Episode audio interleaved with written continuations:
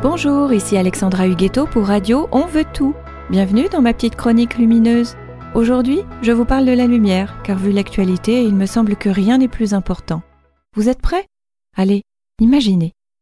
Imaginez un peu que chacun de nous fasse le choix de rayonner.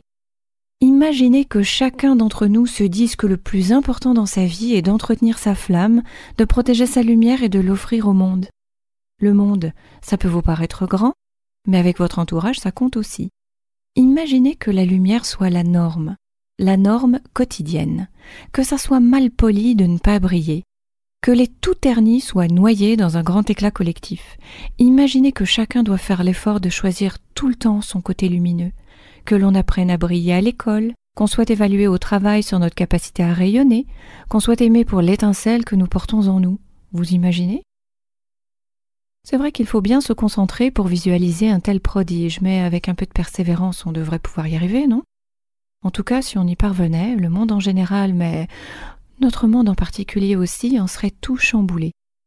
Nous serions des milliards de petits points radieux rassemblés, chacun bien focalisé sur ce qui le fait vibrer, même les petites, les toutes petites choses, parce que nous saurions à quel point elles sont importantes.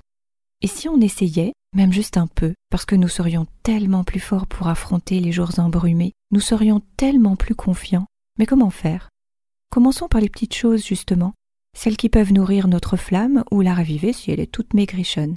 Par exemple, nous pourrions avoir l'intention de chouchouter notre étincelle juste pour une journée. Une journée entière où l'on choisirait d'exprimer toute notre luminosité, sans faiblir, avec des mini-pauses soleil, Trois petites minutes par-ci pour écouter votre chanson préférée, trois petites minutes par-là pour sortir et respirer, trois petites minutes encore pour savourer un bon thé ou se régaler de l'odeur d'un bon café.